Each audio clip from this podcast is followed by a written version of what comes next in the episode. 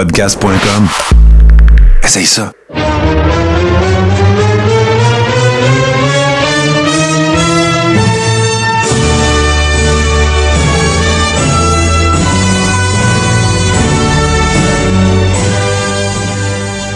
Le Carré rond, saison 4, épisode 37.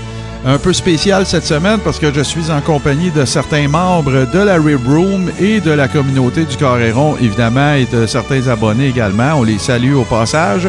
Euh, vous allez également remarquer que euh, Toto, euh, en vertu d'autres engagements, euh, n'est pas euh, présent avec moi. Alors, on va faire ça ensemble. On va tenter de faire ça un peu justement dans un modèle live. Alors voilà, euh, on va prendre vos questions et tout ça et suivre le cours de cette aventure qu'a été le territoire de Dallas. En fait, si on regarde ça d'une façon plus géographique, on a déjà fait San Antonio, on a déjà fait Houston avec Paul Bosch, on a déjà fait Amarillo avec les euh, Funk. Et dans le cas de San Antonio c'était avec Joe Blanchard le papa de Tully Blanchard. Alors cette semaine ça va être euh, vraiment euh, le territoire de la famille Von Erich évidemment au destin tragique et, très dommage.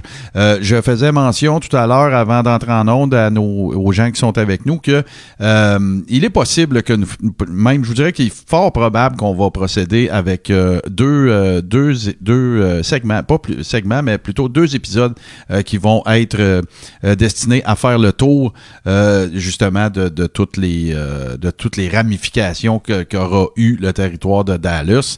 Alors voilà, mais avant qu'on commence, comme c'est la tradition dans le cadre du carré rond, ben on va discuter un peu d'actualité. En fait, pas énormément, mais on va quand même discuter de la grosse nouvelle qui est tombée en début de semaine, évidemment. Euh, le fait que euh, le champion de la WWE, Drew McIntyre, et euh, on a euh, c'est sorti à différents endroits. J'ai un peu manqué de temps pour faire une recherche exhaustive, mais qui aurait été donc déclaré atteint de la COVID-19. Par contre, pour ceux qui auraient écouté Raw lundi soir, ben évidemment que dans toute la foulée de la storyline avec Goldberg et tout ça, il n'a pas été fait mention du fait que ça n'aurait pas lieu, évidemment, parce qu'on parle ici du Royal Rumble et qu'on parle du 31 janvier. C'est ma fête. Alors, euh, évidemment, ben, je vais en profiter un peu plus tard aussi pour vous euh, inviter à ce fameux rendez-vous euh, qui est le watch-along de ce pay-per-view-là, qui aura lieu, bien sûr, dimanche le 31 janvier. Alors, si vous voulez vous joindre à nous, ben, je vous donnerai toutes les informations. Mais pour ceux qui sont devant nous et qui nous regardent live, ben, vous avez toutes les... les informations pertinentes pour vous y rendre. Euh, puis tiens, pour pas le dire, c'est patreon.com, barre oblique, le carré rond. Vous vous rendez là, vous allez avoir toutes les informations relatives à comment procéder, euh, tous les avantages dont vous allez bénéficier. Et évidemment, également, vous confirmez votre accès à la Rib Room, qui est notre groupe privé où on échange, on s'envoie des photos vintage, des clips YouTube et tout ça. D'ailleurs, je vois qu'il y en a quelques-uns qui sont avec nous présentement, donc on les remercie d'être là au passage. Alors, euh, évidemment, dans le cas de, Joe McIntyre, ben, on, ce qui nous reste à souhaiter, c'est tel que tel. Hein, on peut pas, il n'y a pas grand commentaire à faire là-dessus, si ce n'est que on souhaite évidemment un prompt rétablissement au champion de la WWE, que moi j'apprécie euh, particulièrement. Euh, J'aime bien quand les lignes sont claires. Euh, Drew McIntyre, c'est pas un tweener, c'est un babyface. Le territoire de la WWE a toujours de toute façon été plus propice au babyface. Si on parle historiquement, dans les dernières années, évidemment, il y a eu des champions heel, mais et moi, ben c'est ce que je préfère. C'est ce qui permet dans les pay-per-view, plus souvent qu'autrement, de. Puis Vince aussi, ne, ne vous trompez pas, il aime bien que les gens puissent s'en aller à la maison, euh, go home happy, comme on dit. Mais euh, bon, je trouve que ça fait changement aussi un petit peu là, euh, tu sais, avec avec Brock Lesnar, ben tu sais. On le traitait de part-timer. Euh, ça causait des, des petites euh, frictions dans le backstage aussi. Alors là, ben écoute, on a un clear, un clear-cut euh, champion. Dans le cas de SmackDown, c'est une autre histoire, évidemment. Puis j'aime bien euh, la dualité qu'il y a derrière ça. J'aime bien le fait que Roman aussi soit du côté heel. J'aime bien son association avec notre ami, bien sûr, Paul Heyman. Alors voilà, c'est ce qui fait en sorte que ben il va falloir qu'on suive ça de près parce que ça, ça, on, on- tout va être à déterminer ou en tout cas, on, est en droit, euh, disons-le, de se poser quand même quelques questions sur qu'est-ce que ça pourra avoir comme conséquence dans le cas du Rumble. Il y a des gens qui sont en train de nous regarder justement sur, sur Facebook qui se posent la question, qui, ont, qui, ont, qui, appréhendent un peu que ça se termine trop. Ben, en fait, que ça se termine un peu en queue de poisson. Moi, je vois pas comment. moi, je pense que Goldberg, ils l'ont amené là tout simplement parce que les vendre l'étiquette, ils ont fait le tour un peu de l'espèce de trio Orton, euh, euh, Keith Lee et tout ça. Fait que à suivre, on va donner une chance et tout ça évidemment sous-entendant que ça se passe bien pour euh, Drew McIntyre, ce qu'on lui souhaite évidemment. Alors sans plus tarder, ben écoutez, on va tout de suite parce qu'il y a pas mal de stock à passer. Alors, on va se lancer dans le territoire du Texas, dans le secteur de Dallas, et on va évidemment parler de World Class Championship Wrestling tout de suite après ceci.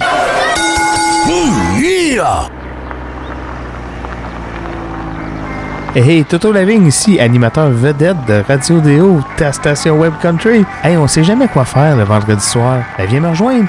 Moi ma gang de capoter, sans oublier la foule en délire. Yes, sir! On t'invite dans mon pick-up. RadioDéo.com, ta station Web Country. Écoute la grosse voix, ça. Radio Déo, ta station Web Country. Vendredi soir, tu veux du vieux country, si alors voilà, euh, évidemment, euh, on vous invite à aller faire un tour du côté de Dans mon pick-up si ça n'est euh, ça n'a pas été vous n'avez pas fait l'expérience de ça. Encore les vendredis soirs 20h sur radiodéo.com avec mon chum Toto Lavigne.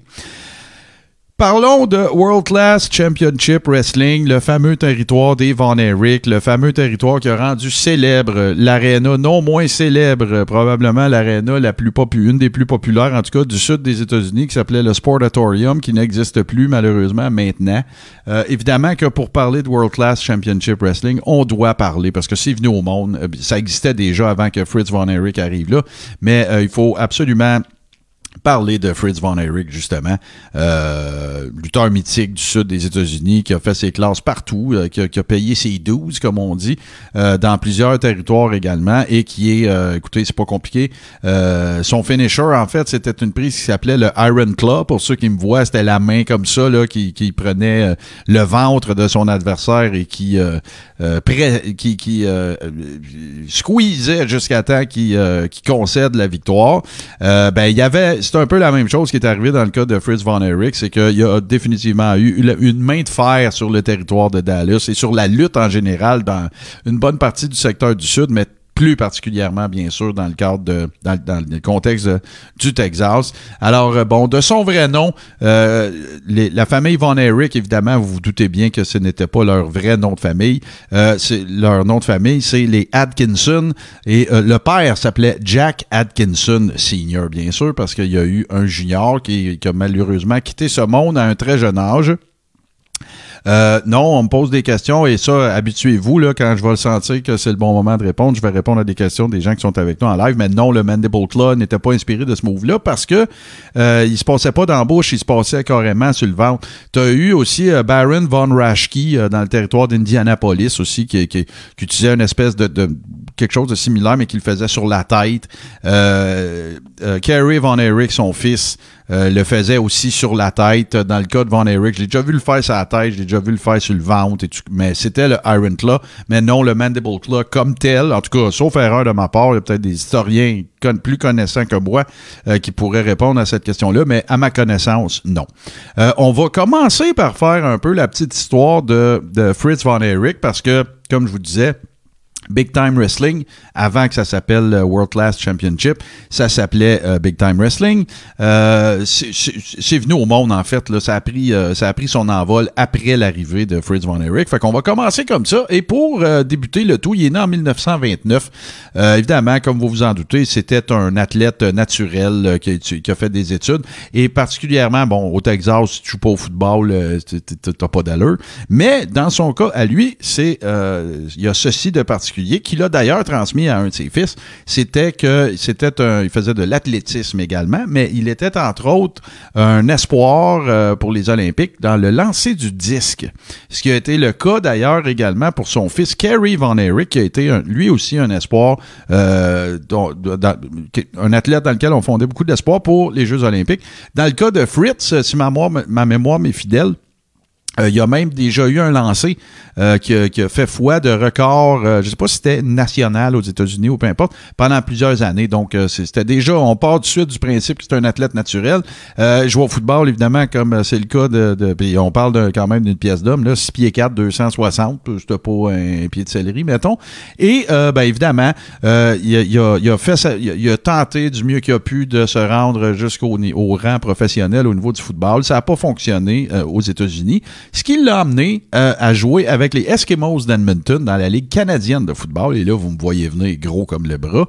Ben, ça, suite à ce que ça n'ait pas fonctionné du côté d'Edmonton non plus, N'en fallait pas plus pour qu'il aille cogner à la porte de qui d'autre que le patriarche de la lutte, un des patriarches de la lutte canadienne, et j'ai bien sûr nommé Stu Hart, le papa de Brett, et ainsi de suite, euh, qui euh, l'a pris avec lui, qui l'a entraîné à devenir lutteur, et qui l'a euh, a fait sa promotion dans ce qui s'appelait à l'époque Klondike Wrestling, qui était, écoute, je saurais pas vous dire si c'était euh, Stampede a roulé en même temps que Klondike. J'imagine que Klondike était avant, puis qu'après ça, on a eu droit à, Stampede Wrestling. Euh, c'est, bon, là, l'histoire le dit pas, mais il y en a qui disent que, que voyons, euh, euh, salut, on a Tom Lapointe avec nous. Bien sûr, Tom, PCO, anytime, ce serait pas juste un plaisir, mais un très grand honneur. J'en sais euh, une plombe sur euh, notre ami Pierre-Carl Ouellette et ça sera toujours un grand plaisir. voilà, donc formation avec Stu Hart. Et là, ben, la petite histoire ne nous dit pas si c'est Stu qui lui a donné son nom de Fritz Von Erich ou si c'est euh, lui-même qui, bon, ils ont peut-être fait ça ensemble. Là, vous savez comment ça marche, le booking. L'un va dire que c'est moi, l'autre c'est l'autre. Et euh, par, euh, par, le fait même, il a été, ils ont créé une équipe euh, qui était avec un lutteur qui, lui, s'appelait Waldo Von Erich, qui, lui, est un lutteur canadien.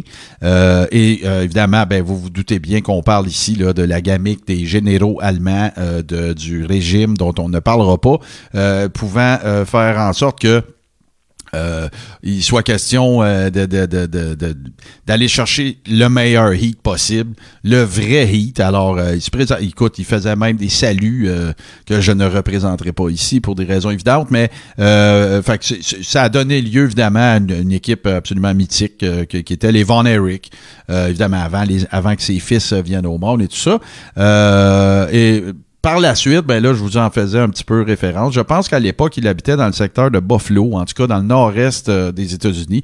Et euh, il y a eu son premier fils, en fait, pardon, qui s'appelait euh, Jack Atkinson Jr. et qui est décédé en 59 dans un accident complètement freak.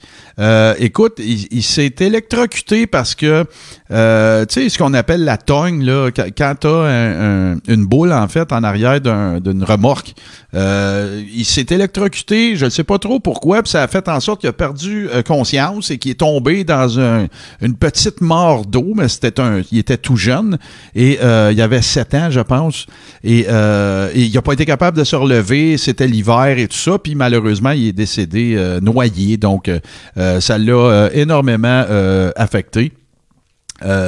la ce, que ça a donné aussi, euh, évidemment, c'est que ça a fait en sorte que, bon, il a un peu revu ses positions. Il était plus sûr s'il voulait lutter, euh, tout ça. Il a été, il a, occupé plusieurs euh, professions. il a été même, je pense, à une certaine époque, policier, tout ça. Et ce que ça a fait en sorte aussi, c'est que ça a permis, lui a donné la permission à Waldo Von Erich, qui était son, son, son partner. ça lui a donné, il lui a donné la permission d'utiliser le, le, nom Von Erich. et lui, s'est en allé du côté de ce qu'on appelait l'époque, la World Wide Wrestling Federation. Donc, évidemment, vous savez à quoi je fais référence et tout ça. Euh, par la suite, ben écoute, se ressaisit un peu, vit son deuil et tout ça, et là, ben il reprend la tournée. Et là, ben c'est là qu'on peut dire que euh, Fritz von Erich a acquis ses lettres de noblesse de heel euh, absolument incroyables partout dans tous les territoires américains. Euh, il commence par arrêter du côté de notre ami Vern Gagné au niveau du côté de la AWA. il remporte le titre mondial. Après ça, il s'en va du côté de Sam Moschnick à Saint-Louis. D'ailleurs, on va tous vous parler de ce monde-là. Ne vous en faites pas. Euh, Sam Moschnick, qui, était, qui a été euh, le président de la NWA dans le, depuis pour le plus grand nombre d'années. Euh, puis là, ben, il s'est promené, il s'est promené. Et euh, euh, il a décidé à un moment donné, ben, il, il a- il a, un peu euh, vécu un petit flétrissement alors que euh, a, il a quitté le territoire de Sam Moshnick euh, après que il a perdu un match, évidemment, qu'on s'entend perdu, c'est un grand mot, mais contre Gene Kineski, qui est un autre lutteur bien connu, qui était pour la ceinture championnat du monde de la NWA. Donc, il a décidé de pacter ses affaires puis de, de, se pousser. Et pour s'en aller du côté du Japon. Vous le savez, euh, il y a une très grande culture de lutte japonaise, euh, qu'on parle de Giant Baba, qu'on parle d'Antonio Inoki, qu'on parle de Riki Dozan, qu'on parle de tous ceux qui ont été, euh, qui ont, inventé en fait eux-mêmes un style de lutte qui était euh, ce qu'on appelle le strong style ou qu'on peut considérer de plus stiff ou en tout cas qui a l'air encore plus réel, que les coups portés font du bruit. C'est pas des, des work punch, c'est vraiment des stiff punch et tout ça. Alors il s'est en allé du côté euh, du Japon euh, et il a tellement une attraction que euh, il a été très populaire dans les deux fédérations, donc dans All Japan, New Japan, donc du côté d'Inoki et de Giant Baba. Et une des raisons de son succès, c'était carrément le Iron Claw. Les Japonais étaient friands de cette prise-là. Et évidemment, son format. hein, on s'entend, Giant Baba était très hors norme, là, mais dans le cas de pardon, de Fritz von Erich, ben on, c'est un peu la même affaire. Évi- Évidemment, toute la culture du gaijin, donc euh, du euh, euh, du lutteur qui vient de l'extérieur. On pense à des gars comme Stan Hansen, on pense à Vader, on pense à il y a plusieurs lutteurs qui étaient des gaijin qui sont en allés au Japon et qui ont eu des carrières très fructueuses. Je pense à Mick Foley, aussi avec Terry Funk, euh, qui ont eu des euh, des death matchs absolument débiles dans des stades dans des stades avec écoute des, des- de la dynamite puis des, des, des pétards, puis de- du barbelé, puis écoute, des matchs. C'est même pas regardable, honnêtement. Là, vous, connaissez ma, ma, ma, ma propension pour le old school et peut-être un peu moins pour le hardcore. Mais euh, voilà, fait que euh, Fritz n'a pas échappé à cette tradition qui était euh, que des gaijins se rendent au Japon, justement, puis qu'il y ait une carrière très fructueuse là. Et euh, d'ailleurs, pour euh, la petite histoire, euh, son nom de, de, de lutteur au Japon était, écoutez, pardonnez mon accent japonais, Tetsu no Tsume qui veut dire Iron Claw. Donc euh, voilà, c'était son nom de, de, de lutteur lorsqu'il a fait son passage là-bas. Euh, par la suite, bien évidemment, euh, il s'est en revenu du côté des États-Unis et là, il s'est établi. C'est là qu'on va parler pas mal plus de, euh, de, de, de, la création de ce que deviendra la World Class Championship Wrestling à, partir de Big Time Wrestling, donc qui appartenait à un monsieur qui s'appelle Ed McElmore, mais dont on va parler euh, dans quelques minutes. Pour euh, encore une fois, pour la petite histoire, ben vous le savez que les Ric Flair, les Fritz Von Erich, les Mick Foley, euh, un paquet de monde, leur dernier match est rarement leur dernier match. Ils reviennent toujours dans une capacité ou une autre. Mais dans le cas de euh, Fritz Von Erich, c'est intéressant parce que ça va vous sonner des cloches, évidemment. Son dernier match officiel, et c'était dans la nouvelle World Class Championship Wrestling, euh, a été en 1982 quand même, Euh, et c'était contre nul autre que King Kong Bundy, qui je ne crois pas portait ce nom à l'époque, parce qu'en 82 il devait s'appeler, euh, il y avait une gamique de genre de bûcheron, là, Big quelque chose, là, je me souviens pas, peut-être qu'il y en aura d'entre vous qui pourraient aller faire la recherche, mais euh, c'est bel et bien contre Monsieur euh, King Kong Bundy qui l'a connu son dernier match officiel. Il est revenu plus tard, par exemple, on va en parler dans deuxième partie. Il est revenu plus tard, à un moment donné, au cours d'un gala, parce que, bon, vous savez de quoi on va parler dans la dite deuxième partie, évidemment. Euh, il y a eu euh, le décès euh, de cinq de ses six fils. Alors, euh, voilà. Mais on fera pas nécessairement le tour de tout ça aujourd'hui. Là, on va vraiment s'attarder sur World Class Championship Wrestling. Qu'est-ce qui en a été la création? Comment ça s'est produit? Quels ont été les feuds majeurs pour nous amener vers ce qu'on pourra considérer, bien sûr, comme le, le comment dire la chute euh, si on veut de l'empire euh, Von Erich euh, c'est-à-dire bien évidemment ses fils là, qui bon, malheureusement nous ont quittés dans des circonstances très très tragiques. Alors voilà. Donc on, on part maintenant on, débute le tout avec Big Time Wrestling qui était une propriété d'un monsieur qui s'appelle Ed McLemore. Il était également propriétaire en fait du d'un d'un amphithéâtre absolument, euh, écoute, euh, euh, mythique du sud des États-Unis. Écoute, tout le monde a entendu parler du Sportatorium. Il y a un paquet de monde, il y a un paquet de, de, de lutteurs qui ont commencé euh, au, au Sportatorium. Euh, je vous en nomme quelques-uns qui vont, euh, qui vont vous revenir, qui, qui, vont vous sonner des cloches. Stone Cold Steve Austin, Undertaker a commencé au Sportatorium. J- écoute, euh, qui d'autre? Euh, Dusty Rhodes a déjà lutté au, au Sportatorium. Il y en a un paquet qui, ont, qui ont commencé leur carrière là. Je vous montre un peu de quoi la bâtisse avait l'air. Écoutez, ça là, imaginez-vous, ça, ça- ça a l'air d'une grange qui a été rénovée, puis rénovée, puis re-rénovée l'affiche que vous voyez, le Sportatorium, euh, ça, il n'y avait pas de néon au début. Là, c'était, écoutez, un, un- un très vieil édifice euh, qui, euh, a rien qu'ils n'ont pas fait pour que ça continue de tenir debout, le Sportatorium. Il y a même une anecdote à l'effet qu'au Sportatorium, euh, à peu près dans toute euh, l'histoire euh, du, du Sportatorium en tant que tel, regardez, là, je vais vous donner une idée de ce que ça avait de l'air avant. Là, regardez ça. Là. Tu sais, là, c'est sûr que la photo est pas récente, là, mais c'était une shed.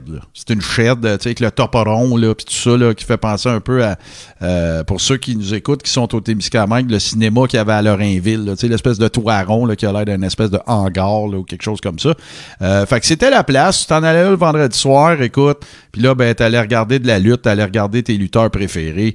Euh, puis écoute, il y y, a même une anecdote qui raconte que euh, la l'huile pour les patates frites aurait été la même pendant pratiquement toute la durée de, que, que cette, cette, cette bâtisse-là a tenu debout. Fait que ça vous donne une idée euh, un petit peu euh, de, de- du genre d'endroit dont on parle. Euh, Peut-être aussi pour la, la petite histoire, euh, tu sais, s'il y en a qui euh, ne se rappellent pas ou euh, en tout cas n'auraient jamais vu Fr- Fritz von Erich, il n'y a pas beaucoup de photos en bonne résolution de lui alors qu'il portait, ses, il arborait ses, ses, ses, comment, son, espèce d'outfit d'allemand là, comme tel, là, avec les couleurs du, du Reich puis tout ça. Là. Mais euh, c'est celui évidemment qui est à droite. Et euh, tu peux voir que même pour l'époque, il était, il était d'un format qu'on n'était pas habitué de voir. Là. On peut dire ça comme ça. Petite gorgée de café. Alors voilà, fait que ça c'est notre euh, c'est notre cher euh, Fritz von Erich.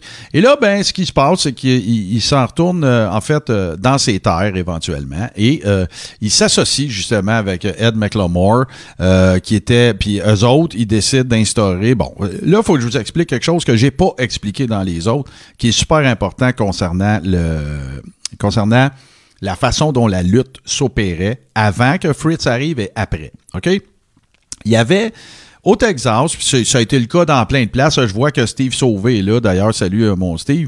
Euh, au Texas, comme dans plein d'endroits aux États-Unis, on peut même dire que ça s'est déjà passé au Québec. Big Daddy Bundy. Bon, merci beaucoup euh, Guillaume qui nous euh, ramène à l'ordre. Je disais King Kong Bundy, mais je ne sais pas si c'était King Kong ou Big Daddy. Mais euh, voilà, ça a été le dernier match de Fritz von Erich. Donc, Salut, on a Max Duclos aussi. Salut mon Max. Donc voilà, ça s'est passé au Québec aussi quand on avait les As de la lutte puis qu'on avait Grand Prix tout ça. C'était, on appelait ça des booking office. On appelait ça le bureau de booking en français. Il n'y a pas de traduction pour ça. Et là, ben, ce que ça faisait en sorte, c'était que ce, ce bureau-là gérait ce qui se passait sur un territoire donné.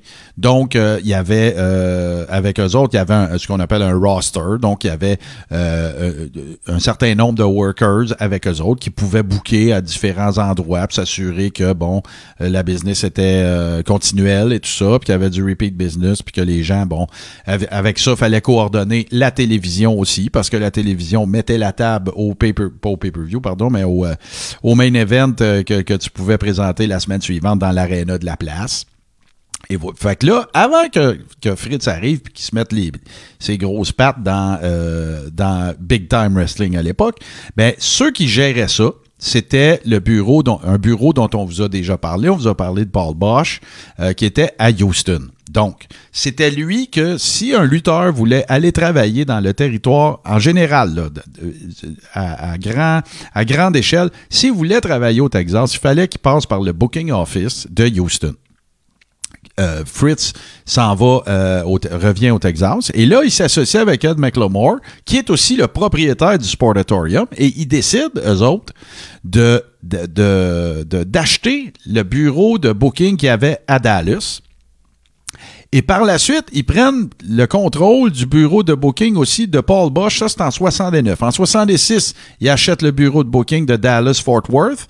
Et après ça, ils achètent le territoire de Paul Bosch, qui lui contrôlait San Antonio, Amarillo et tout ça. Fait en gros, Fritz et Ed McLemore viennent de prendre le contrôle des bookings de, tout le Texas.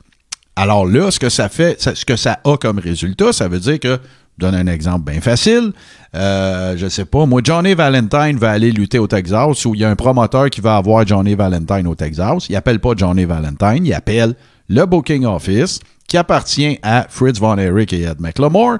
Il dit, moi, j'ai un gars là, dans deux semaines, je, je veux booker Johnny Valentine. C'est beau, parfait, on s'en occupe. Le bureau de booking appelle la NWA, donc le bureau de Sam Moshnick, puis il dit Johnny Valentine, il est disponible quand? Amarillo veut l'avoir, nanana. Font les arrangements. Euh, Johnny Valentine s'en va à Amarillo et le booking office a une, une ristourne sur la, la paye que son lutteur a eue. Ça, c'est quand on parle d'un lutteur. Puis là, oubliez pas qu'à cette époque-là, Fritz est encore actif. Donc, c'est un lutteur et un investisseur dans le territoire euh, de Dallas. Et par la suite, quand ils ont acheté le, booking office de tout le, le- Texas. Fait que pour vous donner un ordre de grandeur, euh, bon, évidemment que là, il y a eu quelques instances au cours desquelles Waldo Von Erich est venu au Texas. Ils ont eu des matchs par équipe contre euh, les Heels euh, qui étaient là à l'époque.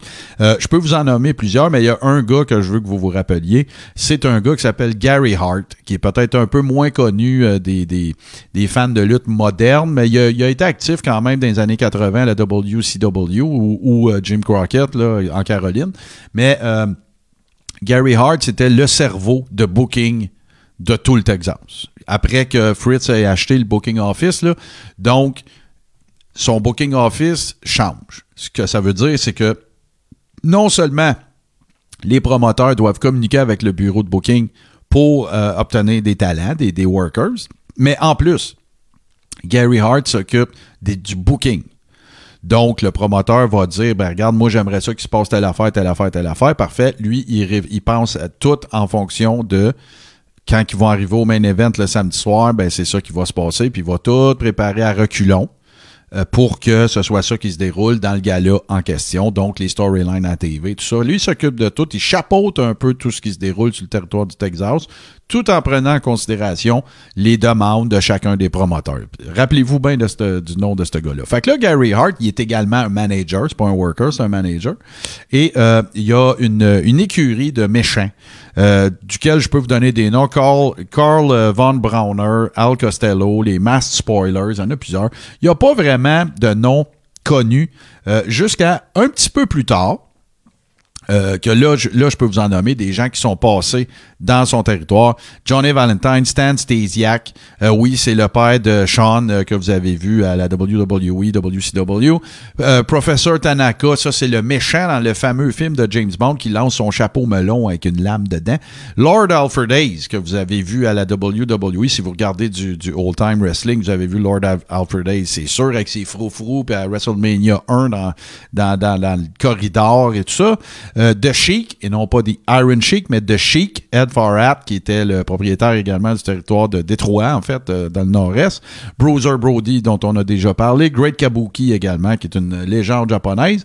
Et euh, Parallèlement à ça, il y avait d'autres lutteurs dont vous avez déjà entendu le nom, euh, qui, étaient de passage. Il ne faut pas s'imaginer qu'ils étaient là des années. Wahoo McDaniel, Red Bastien, José Lotario, que vous avez connu, qui était le mentor de Shawn Michaels. Voilà, donc...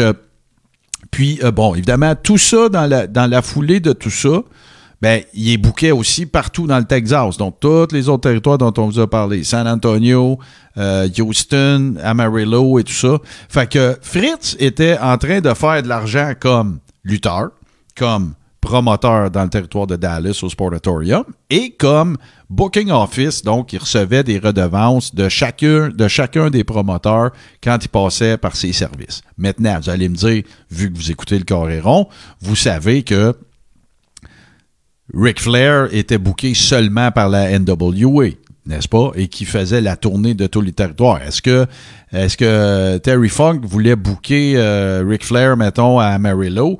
Ben, il appelait pas le booking office, puis il appelait pas Gary Hart. Là, là il appelait la NWA, puis il faisait tout ça de concert. Tout le monde avait sa redevance, puis tout le monde faisait sa cote, puis tout le monde était content, puis tout le monde était heureux. Euh, ça a duré comme ça euh, jusqu'à la fin, en fait, de son...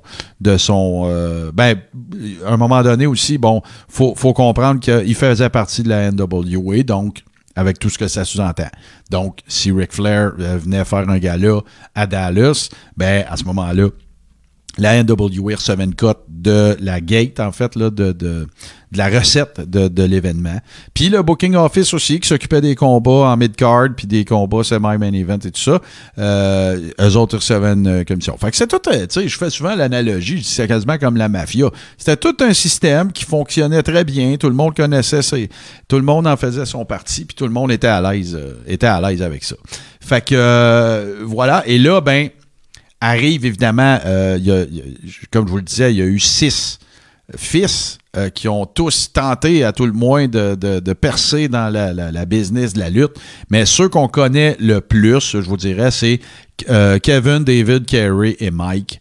Euh, Kerry Von Erich, que vous avez connu comme le Modern Day Warrior. On a raconté souvent l'histoire du fait qu'il avait dû se faire euh, amputer un pied suite à un accident d'automobile. Vous l'avez vu. Faisait penser un peu à l'Ultimate Warrior et tout ça. D'ailleurs, un autre lutteur qui est passé euh, par, euh, par ce territoire-là. Euh, voyons,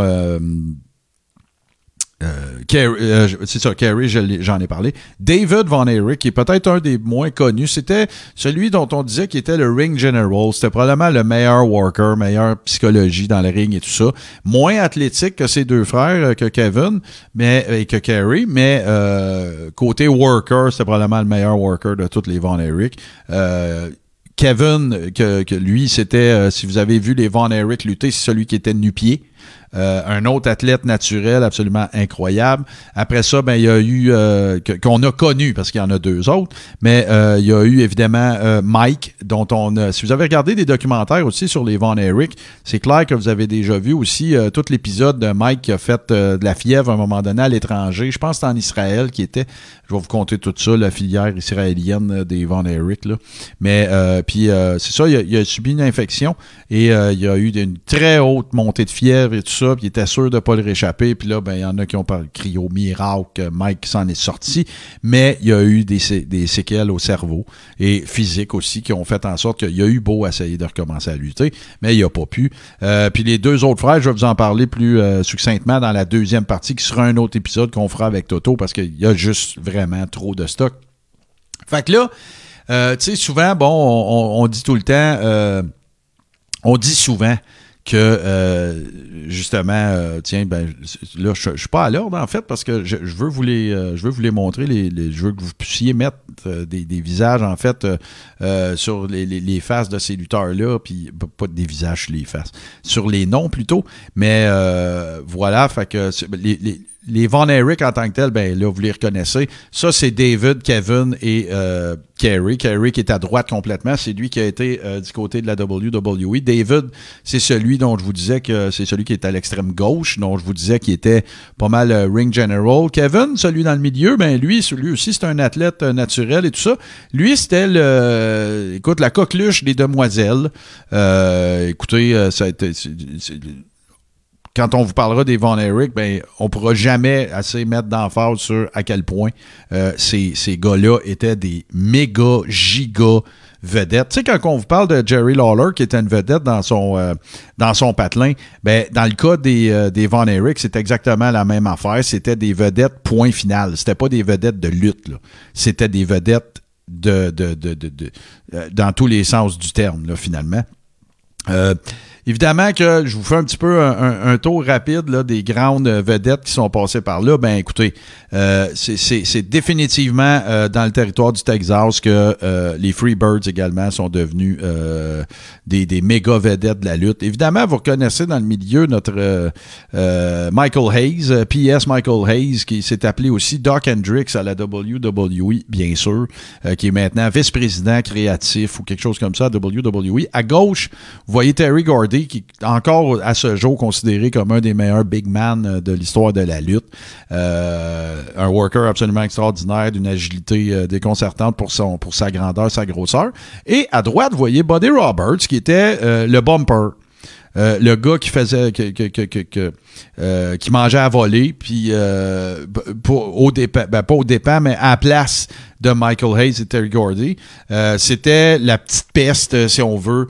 Euh, c'était le gars qu'on aimait sur lequel la vengeance des babyface euh, se terminait toujours c'est toujours lui qui mangeait la volée je vous en cite, euh, je vous en montre en fait plutôt euh, trois autres aussi qui ont été euh, très importants dans le territoire euh, de Dallas. Euh, je ne je vais pas en ordre d'importance, là, il y en a trois. Euh, à gauche complètement, c'est Iceman Persons, qui était très bon sur le microphone, très relativement acrobatique, mais vraiment charismatique à côté.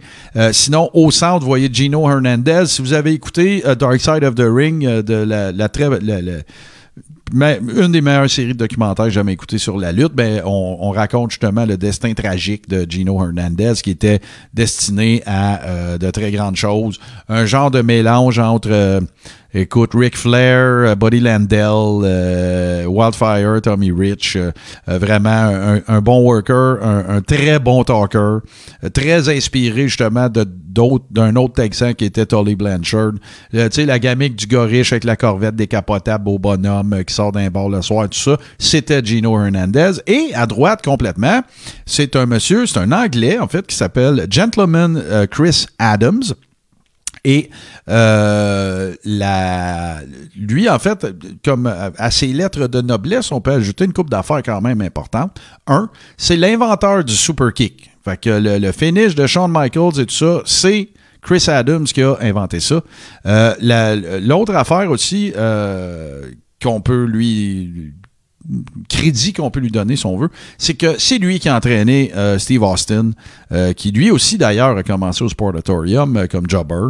Mais Chris Adams, en fait, Steve Austin a raconté l'histoire quand même relativement souvent. Il voit une annonce passer à la TV, c'est Chris Adams, pendant un gala justement, pendant une émission de télé de World Class Championship. Et il y a une école de formation, de lutte, là, une training school. Et Steve Austin s'en va là. Sa carrière de footballeur Steve Austin est terminée. Ses deux genoux sont scrap et tout ça. Et c'est là qu'il euh, s'en va se faire entraîner. Par la suite, il a commencé au Sportatorium. Après ça, il était à euh, Mid-South, Mid-Atlantic, euh, Memphis et tout ça. Il a fait la tournée un peu, si vous voulez, comme, tout le monde l'a fait, ou en tout cas, payer ses 12 euh, comme un peu tout le monde l'a fait, justement, de du côté de- du sud euh, de, de cette époque-là de la lutte. Je vous en nomme une couple d'autres qui sont passés, euh, évidemment, dans le territoire, euh, qui ont été majeurs là, dans le territoire de, de Dallas. Évidemment, Abdullah the Butcher, j'ai pas besoin de vous le présenter. Bruiser Brody aussi, qui est un Texan, justement.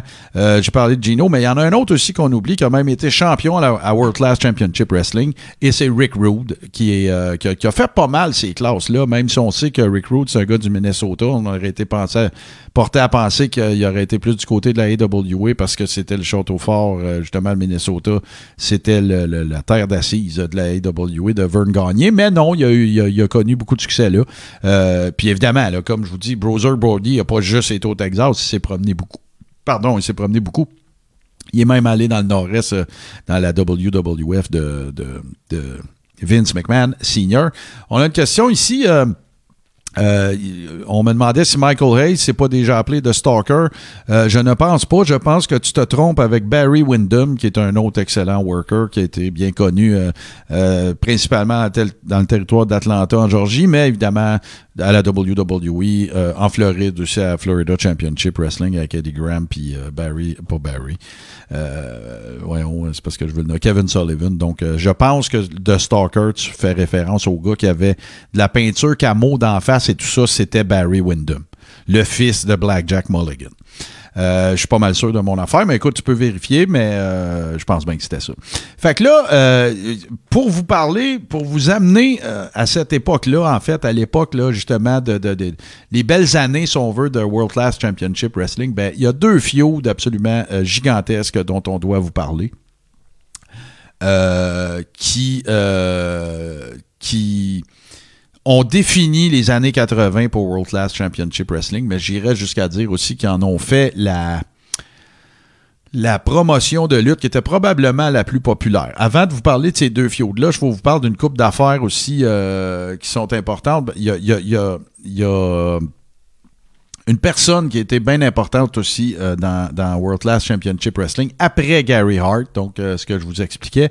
Et euh, c'est un gars qui s'appelle David Manning. David Manning a été booker, David Manning était arbitre. Il, a, a fait beaucoup de choses. C'était le bras droit, si on veut, de Fritz, alors que Fritz était encore au règne de, de sa compagnie. Il l'a toujours été, mais en tout cas, au moment où il était très actif, Fritz. Et euh, donc, c'est, souvent lui, d'ailleurs, qui a, été, qui a, qui a malheureusement dû euh, annoncer des, euh, des bonnes nouvelles, des, des bonnes nouvelles, des les mauvaises nouvelles au sujet des fils de Fritz. C'est lui qui appelait parce que c'était lui qui bouquait euh, ses fils euh, à l'extérieur quand, euh, quand il allait faire des tournées, entre autres euh, au Japon. Ça a été le cas de David. Euh, c'est David Manning. Et euh, il y, a- il y a- un autre monsieur, son nom de famille m'échappe. Euh, il a été actif partout, dans le fond. Il a travaillé à TNA, il a travaillé à un paquet d'endroits. Euh, son nom de famille, c'est Mitchell. C'était lui, en fait, qui était le...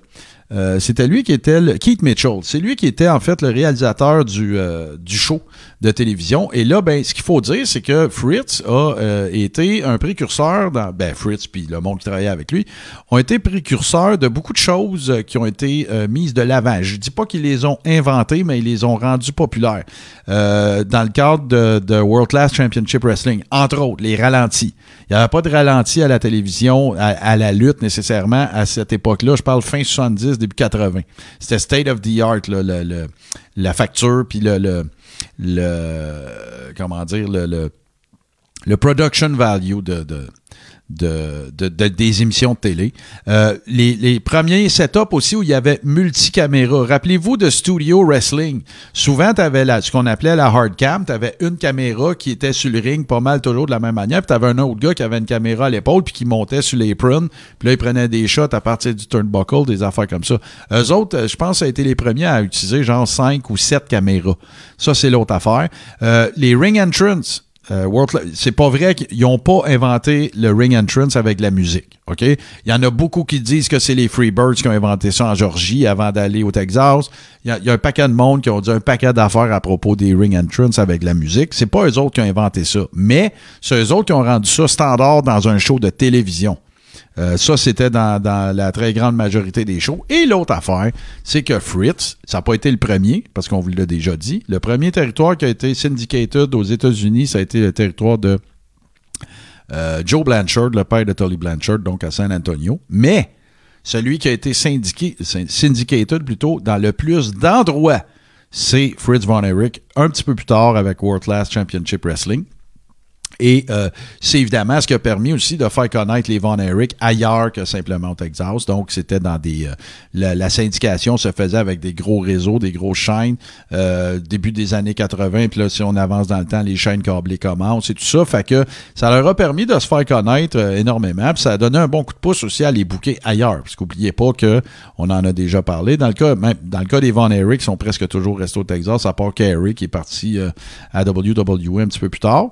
Sauf que, bon, voilà, c'est ça qui a permis, euh, si on veut, de, de faire connaître le produit et de le rendre aussi populaire. Juxtaposé au fait que le production value puis le show comme tel était très très bien produit, qu'il y avait des multi des angles, de- plusieurs angles de caméra et ainsi de suite. Fait que quand tu regardais ce show-là, tu avais vraiment l'impression de regarder quelque chose de vraiment euh, euh, comment dire euh, plus important, plus gros, plus big, plus huge. Même euh, le- le- la facture visuelle était plus impressionnante que euh, même Jim Crockett et tout ça.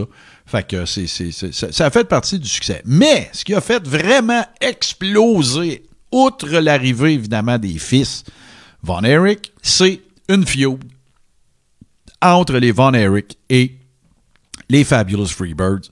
Je vous explique un peu le contexte. Il y a une série de matchs entre Ric Flair et Kerry Von Erich. Kerry Von Erich qui était, tu sais, je vous disais, David c'était le ring general, euh, Kevin c'était le teen idol, puis Kerry Von Erich c'était la rockstar. C'était la rockstar, là, la shape, le look. euh, écoute, les filles partaient connaissance. Kerry Von Erich, c'était vraiment la rockstar de toutes les Von Erich. Alors, il y a un programme qui roule entre euh, Ric Flair et lui. Euh, et euh, plusieurs matchs, en fait, qui font en sorte que on est en 82 à peu près. Euh, plusieurs matchs que, que, Ric Flair gagne toujours, mais évidemment, une typical Ric Flair fashion en trichant puis des affaires comme ça. Et là, ben, ça fait en sorte que à un moment donné, il décide, on va régler ça. On va faire un match, Kerry Von Erich contre Rick. on va faire un match, excuse-moi, oui, c'est ça, Kerry Von Erich contre Ric Flair. Puis on va procéder à un vote pour savoir ça va être qui l'arbitre. Alors, les fans, il est, babyface à l'époque, décident de choisir euh, Michael Hayes, donc PS Michael Hayes, des Freebirds, et de mettre un enforcer autour du ring, c'est d'un combat dans une cage, et on décide de mettre Terry Gordy, qui est aussi membre des Freebirds. Fait que là, dans le fond, Kerry Von Erich embarque dans la cage, puis lui, il pense que le ref, il va être neutre, et il pense que euh, Terry Gordy va s'occuper de la sécurité autour de, la cage pour s'assurer qu'il n'y ait pas de fling-flang, puis que ça, ça se passe comme c'est censé se passer. Alors, euh, le match se déroule et tout ça. Puis là, ben, à un moment donné, pendant le match, coup de théâtre, Michael Hayes fait un move pour aider Kerry Von Erich à enfin gagner la ceinture euh, heavyweight de la NWA. Et Kerry Von Erich refuse. Il veut pas recevoir l'aide de. euh, il, refuse en fait de, de, de piner, euh, si tu veux, Flair à cause de l'interférence de, Hayes. Fait que là, ce que ça donne comme conséquence, c'est que là, Michael Hayes, il est pas content, comprends-tu? Et là, ben, Terry Gordy slam la porte de la cage ça, dans la face, ni plus ni moins, là, sa tête, dans la face, de Kerry Von Erich. Il n'en fallait pas, là, oubliez pas, c'est un turn. Donc, euh, les Freebirds sont babyface. Euh, il donne un coup de main à Kerry Von Erich. Kerry Von Erich décide de ne pas piner euh, Ric Flair. Et là, ben, ah ouais, tu voulais pas de notre tête, ben teins-toi, puis bang. Puis là, ça suit, écoute, euh, Kerry Von Erich est busted open, euh, tout ce que vous pouvez vous imaginer. Les madames dans, les- dans la- l'aréna perdent connaissance, écoute, notre Kerry, t'as fait ça à notre Kerry. Puis là, ben, les Freebirds ont du heat, du heat, du heat, du heat, sans, sans, sans aucun bon sens. C'est une fiode qui a duré presque huit ans. C'est jusqu'à jusqu'à jusqu'à temps que la World Class merge avec euh, avec la CWA, on va en reparler. Mais là, euh, écoute, c'est, n'en fallait pas plus pour créer quelque chose de monstrueux. Là, on remplit plus des arénas, on remplit des stades. Puis écoute bien, là, c'est pas drôle. T'as fait mal à nos Von Eric. Fait que là, les Freebirds, c'est les top heels du territoire. Euh, ça s'est même mergé dans d'autres feuds avec d'autres mondes. Il y avait Skandar Akbar qui avait une, une, euh, une stable qui s'appelait Devastation Inc. T'avais Gary Hart aussi qui, qui sont venus se mêler de ça. Écoute, ça, ça, ça a foiré de bord en bord. Mais ils ont tellement fait d'argent. Un autre feud super importante, ça a été euh, Buddy Roberts, que je vous présentais tantôt, qui était le petit, la petite peste des Freebirds avec Iceman euh, Persons. Et eux autres, ben, qu'est-ce qu'ils ont décidé de faire? Puis c'était super payant dans ce temps-là, ça marchait au bout. C'était hair versus hair match. Alors, Iceman Parsons, il y avait des, des cornrows, là, des tresses et tout ça, puis des billes après ça, puis le kit. Puis Buddy Roberts avait ses beaux cheveux bleachés blonds et ainsi de suite. Et dans la, la gamique des Freebirds, il y avait une affaire qui s'appelait la Freebird Hair Cream. Et ça, c'était ni plus ni moins que du neat. Et euh, ils utilisaient ça pour euh, justement faire tomber les cheveux de leur, euh, de leur partner, de leur body. De, pas de leur body, mais de leurs adversaires plutôt, excuse-moi. Et euh, voilà, donc euh, ça en est suivi. euh, ça, ça, avec, ça aussi, ça a été une énorme feud, justement, qui a fait en sorte que euh, World Class est devenu archi populaire. Euh, puis cette, cette feud-là, elle, elle s'est continuée pendant quand même, euh, pendant quand même un bon bout de temps. Et il y a une autre feud également, euh, pour ceux, que les aficionados qui connaissent bien les Fabulous Freebirds, vous savez que Terry Gordy, à un moment donné, a quitté pour le Japon et qui est décédé aussi. Alors, évidemment, ça prenait un remplaçant pour euh, Terry Gordy dans les Freebirds. Et là, c'est là qu'est arrivé Jimmy Garvin, Gorgeous Jimmy Garvin. Euh, mais avant toutes ces affaires-là, Jimmy Garvin a eu une feud avec euh, Chris Adams. euh, dont je vous ai parlé tantôt. C'est un peu pour ça que ce sont, euh, ce sont les, les photos que je vous ai, ai montrées. Et ça aussi, ça avait été, ça avait été un, énorme, un énorme feud qui a, qui a rendu euh, World Class euh, énormément populaire. Et euh, si je me souviens bien, en fait, puis là, je, je, je suis obligé de, de- La mémoire étant une faculté qui oublie. Mais en fait, il y avait la feud avec... avec euh, Jimmy Garvin, parce que Jimmy Garvin avait toujours euh, sa conjointe, en fait, là, qui, euh, qui, qui- ben, en fait, il y avait sa conjointe, puis il y avait, il y a eu également une manager qui s'appelait Precious, et Sunshine était sa conjointe, ou c'est l'inverse, moi, je, je viens que je l'oublie tout le temps. Euh, il y a eu un paquet d'affaires, il y a eu Chris Adams qui a fait à croire qu'il avait perdu ses yeux, euh, puis il se promenait, là, kayfabe dans la ville avec euh, les deux yeux, avec des affaires, il est arrivé avec un masque, puis là, personne, là, il y en a qui disaient, ah, c'est peut-être Chris Adams, ben oui, c'était lui, puis là, finalement, ses yeux étaient guéris, puis tout ça, ça a donné des fioles absolument euh, complètement débiles. Euh, ça a été pas mal, je vous dirais, sais, ce sur quoi tout le millage de World Class Championship euh, euh, s'est passé. Et euh, ça a donné lieu à c'est des fioles de surtout Von Erich contre les Freebirds c'est une fiole qu'on parle encore. Ça a été super méga violent. Il y avait des blade jobs à gauche par à droite par ouais par là fait que ça a été, euh, c'est, ça, ça a donné, euh, ça a donné beaucoup de, de, de, de visibilité un peu partout, mais surtout, ça a rapporté beaucoup, beaucoup d'argent à Fritz et à ses associés et tout ça. Euh, une autre affaire aussi, euh, que, que, que ça vaut la peine, je pense, là, qu'on, euh, euh, qu'on, qu'on en parle euh, maintenant, c'est que, bon, tu sais, les Von Erich, euh, tu sais, au fil de tout ce que je vous raconte aussi, il faut que vous compreniez que c'était, je vous disais que c'était pas juste des vedettes de lutte, mais que c'était également des vedettes de, de, de- de point final. là. À un moment donné, ce qui est arrivé dans, dans la, la,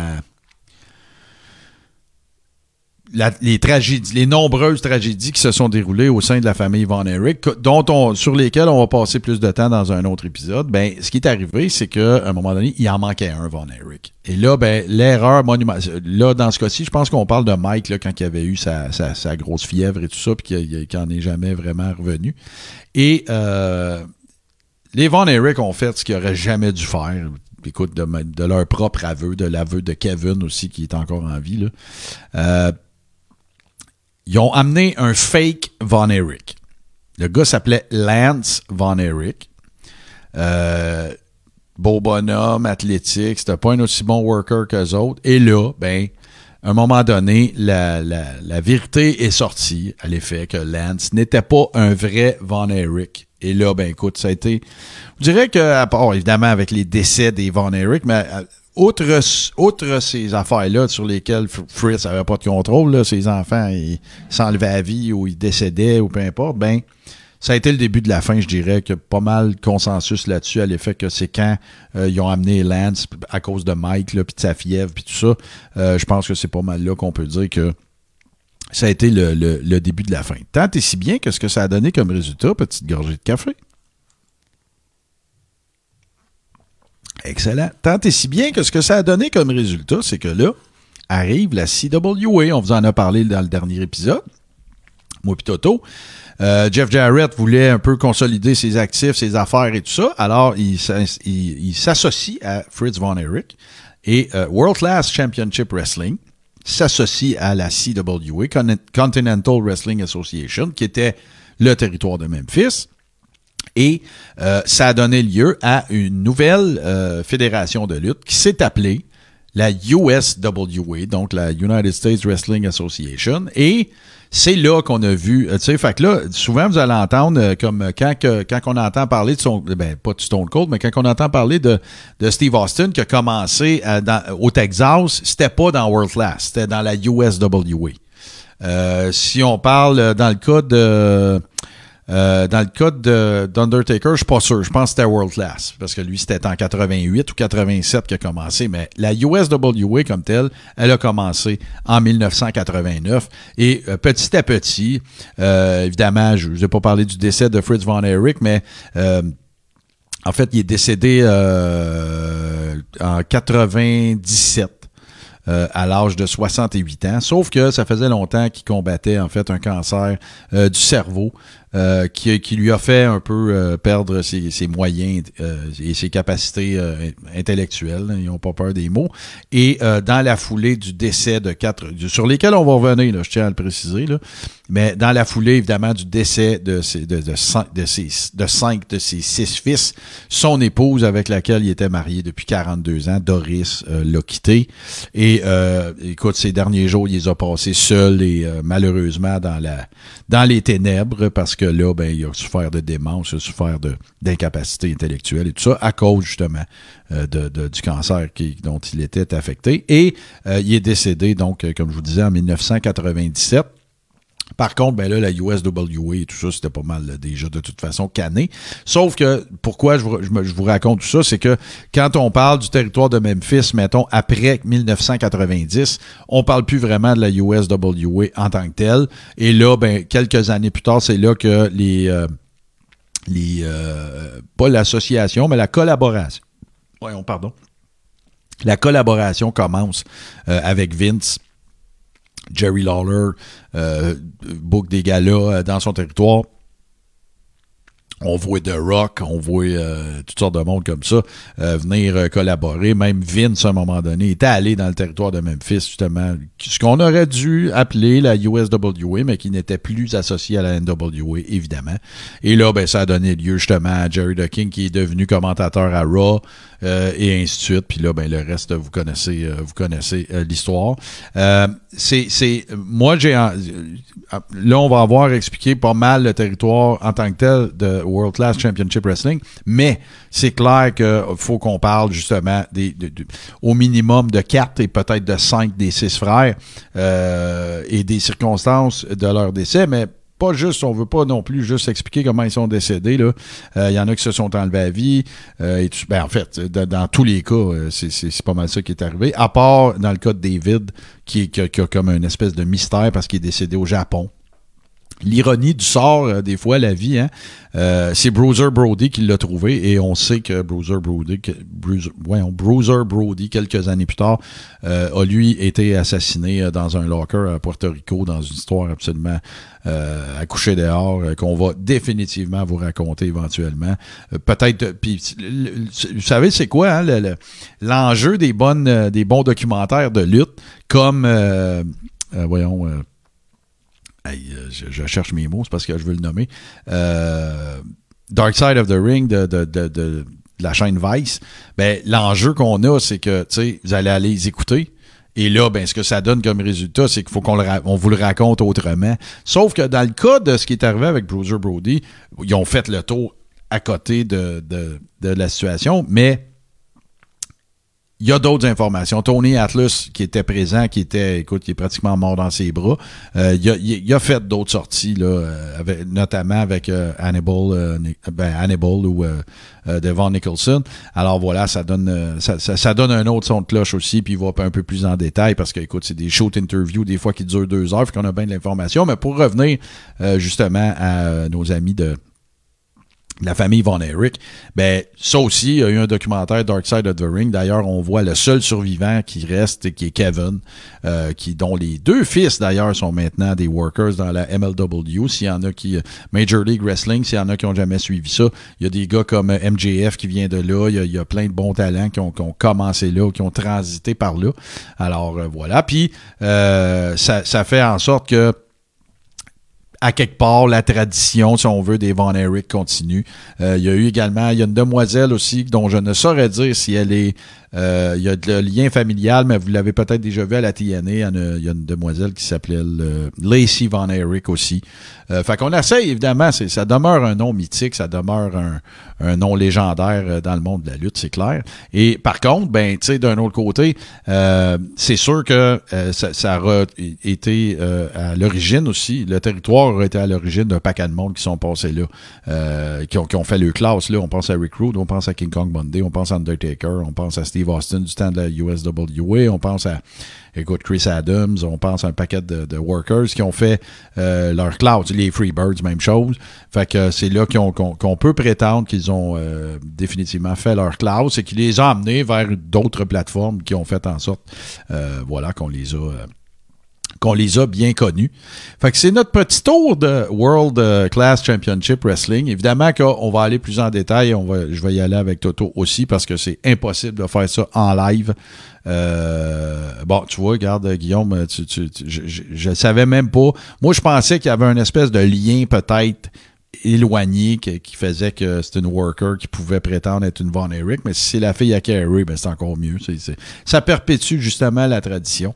Et euh, si vous n'avez pas, euh, allez faire des recherches sur euh, YouTube, allez voir les Von Erichs d'aujourd'hui, les deux fils de, de Kevin. Là, écoute, c'est des brutes, là, c'est vraiment. Ils ont, ils ont, ils ont, ils ont pas tombé loin de l'arbre. euh, de, loin de l'arbre Atkinson slash Von Erich. Nous autres, ce qu'on va faire, ben écoutez, on va se faire une petite pause. Puis euh, on va revenir avec le segment euh, Les deux tunes, évidemment. Euh, vous vous doutez bien que dans le contexte d'un épisode qui est présenté live, ben on va essayer de garder ça quand même relativement succinct. Mais les deux tunes, ben on, va vous faire passer ça, évidemment. Alors on va faire une petite pause et on vous revient tout de suite après ceci. So this goes to all my freaks out there. Big Papa Pump is your hookup? Holler if you hear me. H2O.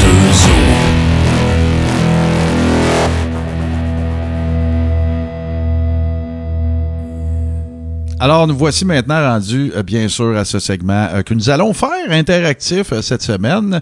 Évidemment, je, je fais référence au segment Les deux tunes. Et là, ben, il va y avoir un peu d'interactivité dans le sens où, évidemment, pour des raisons évidentes, je ne serai pas en mesure de vous faire jouer les tunes dans le live, mais on va évidemment le faire dans le podcast. Donc, ça va vous permettre de d'écouter et de ou peut-être de réécouter, ne serait-ce que pour entendre ces, ces chansons-là. Alors, évidemment, euh, on va y aller d'un segment de deux tunes. J'ai déjà choisi une tune parce que je ne peux pas m'imaginer ne pas faire passer la tune de Kerry Von Erich à l'époque où il était le Modern Day Warrior. Euh, il s'est aussi appelé la Texas Tornado à la WWE, donc ça va être son thème musical. Mais là, j'ai des gens dans le chat avec moi, donc j'aimerais ça qu'on procède. Puis là, ben, je vous le dis tout de suite, ça va être purement et totalement, complètement arbitraire. Mais j'aimerais ça, euh, on va laisser un petit peu de temps aux gens de réfléchir à ça, mais euh, J'aimerais ça que ce soit les gens qui nous regardent live qui sélectionnent la chanson que nous allons faire jouer, euh, la deuxième tune en fait du segment Les deux tunes. Alors allez-y, euh, faites-moi des suggestions. Vous n'êtes pas obligé euh, que ce soit du old school, ça peut être du récent, ça peut être du vieux.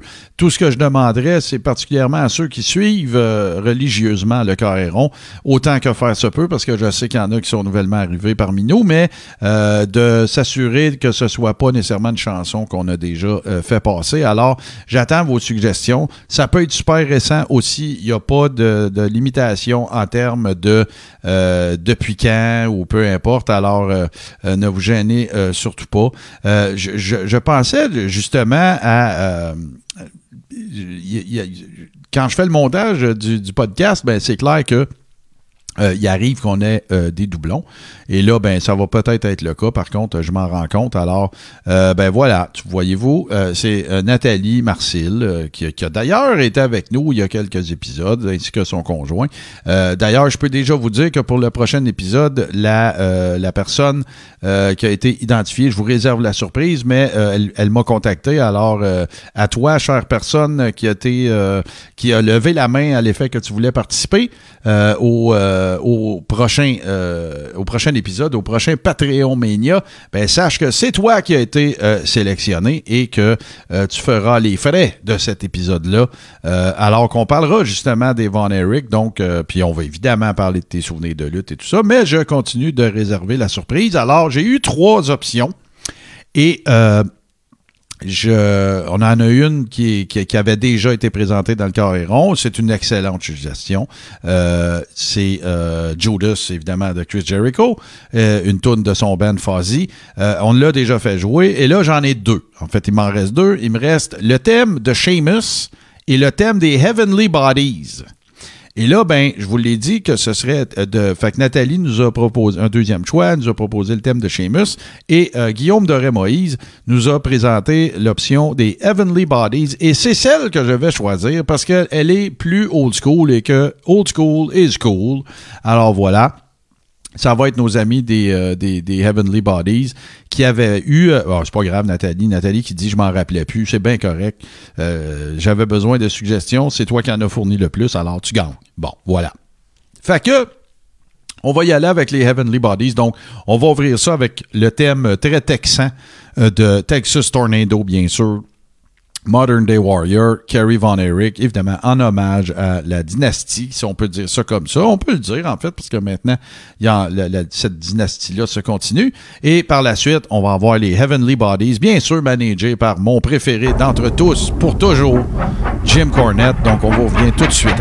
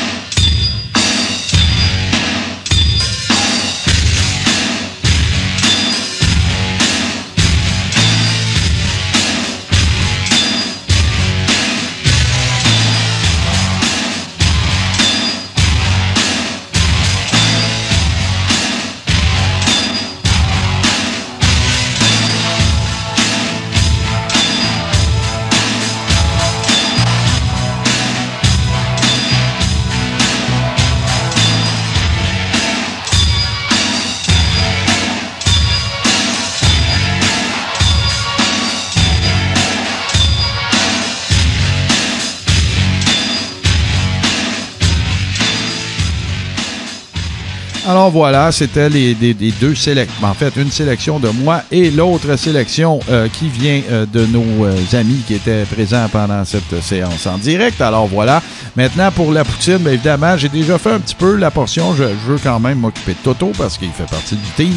Donc, euh, vous pouvez euh, suivre euh, Toto qui produit du contenu à une vitesse vertigineuse si vous aimez les trucs vintage, la télévision interactive avec un paquet d'affaires. Il, il rendu avec une thématique qui s'appelle Toto Way, que vous faites des sélections sur la TV vintage que vous regardez sur sa chaîne Twitch, sans compter, bien sûr, Héritage Night in Canada les mardis. Un paquet de nouveaux concepts. Il travaille fort, notre Toto. Alors, vous pouvez aller faire un tour sur twitch.tv, barre oblique, Toto Lavigne. Et là, ben, vous avez accès, évidemment, vous pouvez vous abonner, tout ça. Donc, euh, si vous voulez... encourager Toto dans ses, dans ses projets et évidemment dans mon pick-up sur radiodéo.com tous les vendredis à 20h, une caisse de 12 de musique euh, country old school slash outlaw slash les surprises à Toto avec des anecdotes et évidemment le style euh, bien, bien à lui de Toto Lavigne. Donc voilà, radiodéo.com les vendredis à 20h. Maintenant, euh, vous le savez, on a une plateforme qui s'appelle évidemment Patreon qui permet d'obtenir des avantages en étant membre de notre communauté, tout en évidemment euh, nous soutenant euh, financièrement. Donc, euh, on ne demande pas de charité, mais toutefois, et on, travaille à offrir justement du contenu exclusif à ces gens-là. J'en ai parlé. Le, gros événement de ce mois-ci va être bien sûr le Royal Rumble le 31 janvier. Donc, si vous vous prémunissez euh, de ces avantages-là, ben l'un d'eux va être d'avoir accès à une séance en direct au cours de laquelle moi et Toto allons regarder le Royal Rumble en watch-along avec euh, nos patrons. Donc, euh, c'est une soirée où on a bien du fun, on regarde ça, toute la gang ensemble, on fait des prédictions, on jase, on échange. très agréable, très plaisant. Et tout ça se passe bien sûr dans le groupe privé de la, communauté- de la communauté pardon, Patreon du Coréron qui s'appelle la Rib Room. Pour les connaisseurs seulement, évidemment. Si vous ne savez pas c'est quoi une rib, ben, je vous conseille d'écouter tous les épisodes du Coréron parce qu'on en parle beaucoup. Alors, pour ce faire, vous vous rendez sur patreon.com barre oblique le Coréron.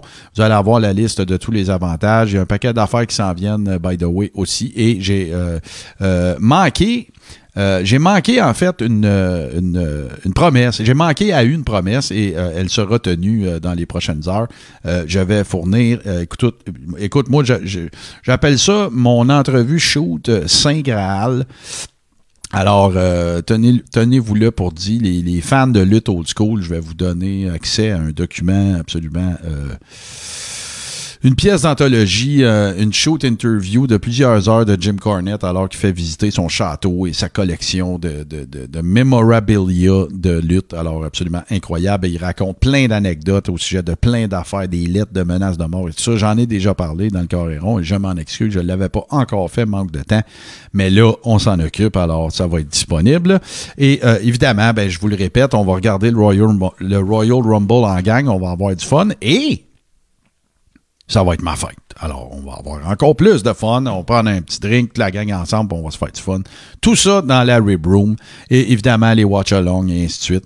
On est, euh, on, on doit faire amende honorable là-dessus, mais sachez qu'on va le faire. Mais là, vous voyez, je vois Guillaume Doré Moïse qui dit que juste la Rib Room, ça vaut le 5 piastres. Alors voilà, allez faire, venez faire un tour. C'est pas un contrat long terme. Vous signez pas avec votre sang. Vous pouvez rentrer, sortir quand vous voulez. Venez faire un tour, venez vérifier comment ça fonctionne et ainsi de suite. Et le tout pour la modique somme de 5 mensuellement. Ce sont des devises américaines, donc euh, euh, une coupe de pièces de plus en canadien. Et là, ben, on doit les remercier d'ailleurs euh, nos, euh, nos chers patrons. Euh, on, on- notre communauté euh, reprend là où elle a laissé. Il y a des gens qui s'y sont ajoutés, donc voici, je vous les nomme. Francis Furoy, Lucas Gouget, Frank Boulet, Paumé, Sylvain Vinet, Pierre-Luc Delille, Jean-François Denis, Dr. Fun, Patrick Hamel, Mathieu Tivierge, Steve Bolduc, Nathalie Marcel le connaît, ce gars-là, Patrice Labelle, Simon Dumas, Nathalie Marcel, que je vous ai nommé tantôt, que vous avez... tout comme son conjoint et comme euh, euh, Francis Furoy qui ont été avec nous autres dans Patreon Mania. Euh, Noxario, Guillaume de Moïse avec qui on a jasé il y a quelques secondes. John Lash- Lackey, je ne sais pas comment le dire ton nom, John. Fait que je vais t'appeler John, OK? Euh, évidemment, notre Denis Chouinard, El Patron, et euh, Tommy Kearney, qui est le dernier arrivé, en fait, en date de, de- de- de- des- derniers jours, donc à qui on va donner, bien sûr, accès à la Rib Room. Et ça va nous faire plaisir de vous accueillir. Donc, une super belle communauté, toutes des tripeux de lutte, tripeux d'old school, tripeux d'attitude era, tripeux de euh, ruthless aggression. On s'échange des vidéos, on s'échange des impressions, des commentaires, euh, comment vous trouvez que ça se passe à WW aujourd'hui. On est tous pas mal d'accord, il y a un consensus assez majeur. Si vous tripez également euh, musique, là, je, je, je, termine un peu mes plugs euh, Carréron, mais je, un projet que j'affectionne particulièrement, que je, qui se déroule à tous les dimanches, encore une fois, sur radiodéo.com dès midi. Ça s'appelle le Boom Chick Hour. Et euh, ce qu'on fait, c'est qu'on écoute de la musique acoustique. Je raconte des anecdotes. C'est un cadeau que je me fais, puis euh, les gens euh, qui aiment la musique à date ne semblent pas être déçus. On a bien du plaisir, toutes sortes de styles musicaux, toutes sortes de techniques également à la guitare. Moi, je suis guitariste depuis une trentaine d'années. Donc, euh, j'ai bien, bien, bien du fun. Alors, si vous voulez faire un tour, Boom Chick Hour, vous avez simplement à vous rendre sur radiodéo.com les dimanches à midi. C'est également disponible en rediffusion, en podcast, mais seulement à la fin du mois. Donc, c'est un rendez-vous qu'on veut créer. Donc, on vous invite à vous joindre à nous autres. C'est super facile. Ça marche sur n'importe quel dispositif. Ça coûte pas une scène. La bonne musique, mes commentaires. J'ai des invités également. Euh, J'en ai eu un la semaine dernière, mon chum Jeff Drouin. J'ai eu mon cousin Tommy Godette aussi la semaine d'avant. Je peux déjà vous dire qu'il s'en en vient d'autres, dont euh, notre ami euh, Jérémy Rivard de Sur la Terre des Hommes et quelques autres avec qui j'ai discuté de la possibilité de se joindre à nous. Par contre, euh, cette fin de semaine, on garde ça entre nous autres. On se fait un beau petit boom chick hour, bien relax, bien ben chill, avec un petit café le dimanche. Ça démarre très bien la journée. Pour les autres bebelles que vous savez que je fais, qui se déroulent également le dimanche, mais que je ne pluguerai pas. Alors, sur ce, je remercie évidemment ceux qui sont euh, se sont joints à nous euh, en Facebook Live pour ce 37e épisode de la saison 4. Et d'ailleurs, je vous rappelle que WrestleMania s'en vient tranquillement. Ça va également faire les frais d'un watch-along pour nos membres Patreon, de 1. Mais de deux, ben, c'est là que la saison se reset. Hein? On revient. Euh, on revient, on change de saison, donc la saison 5 qui s'en vient. Alors, euh, merci à ceux qui sont là. Il y en a qui sont là, écoutez, depuis le début. Euh, merci infiniment. À ceux qui nous découvrent, ben merci. Puis, euh, écoutez, aidez-nous à faire continuer de vivre, si on veut, euh, la lutte old school, les bons souvenirs, dans le temps qu'il y avait des lutteurs qui avaient des bédaines, puis des affaires comme ça. Alors, euh, ne, soyez pas gênés et euh, joignez notre belle communauté. Donc, patreon.com, barre oblique, le carréron. Sinon, il ne me reste qu'à vous parler, évidemment, de, de, du fait que ce show est disponible en exclusivité sur Radio H2O les lundis à 20h. Mais vous pouvez nous transporter absolument partout dans toutes les galaxies en vous abonnant à notre podcast et en le téléchargeant sur toute bonne plateforme, c'est-à-dire Apple Podcast, Google Podcast, euh, Spotify et tout bon podcatcher Android. Vous allez là-dedans, vous allez dans votre application préférée, vous tapez le carréron, vous allez nous trouver. Et là, ben, vous aurez tout le loisir de nous écouter et d'écouter nos anciens épisodes, les gamiques de marde, les chroniques lutteurs old school, les sous la loupe avec Toto. Euh, on a notre chum Steve Sauvé aussi qui est venu faire un tour tantôt, donc il nous fait des chroniques. Euh, C'est un lutteur indie depuis une vingtaine d'années. Alors, euh, on a même, euh, on a même des des, euh, des, des gens qui nous racontent que ils l'ont déjà vu lutter dans certaines fédérations, donc super le fun. Merci à Steve. Et sinon, ben, je vous rappelle, pour ceux qui nous écoutent sur Radio H2O exclusivement les lundis 20h, merci beaucoup. Et maintenant, je vais vous laisser sur le thème musical qui est le meilleur mashup de musique de lutte de l'histoire des shows qui sont disponibles en exclusivité à 20h sur radioh2o.ca. C'est une composition de mon ami Super Dave Bérubé. Et sinon, ben, je vous dis à la semaine prochaine et je vais faire Toto. Bonne semaine.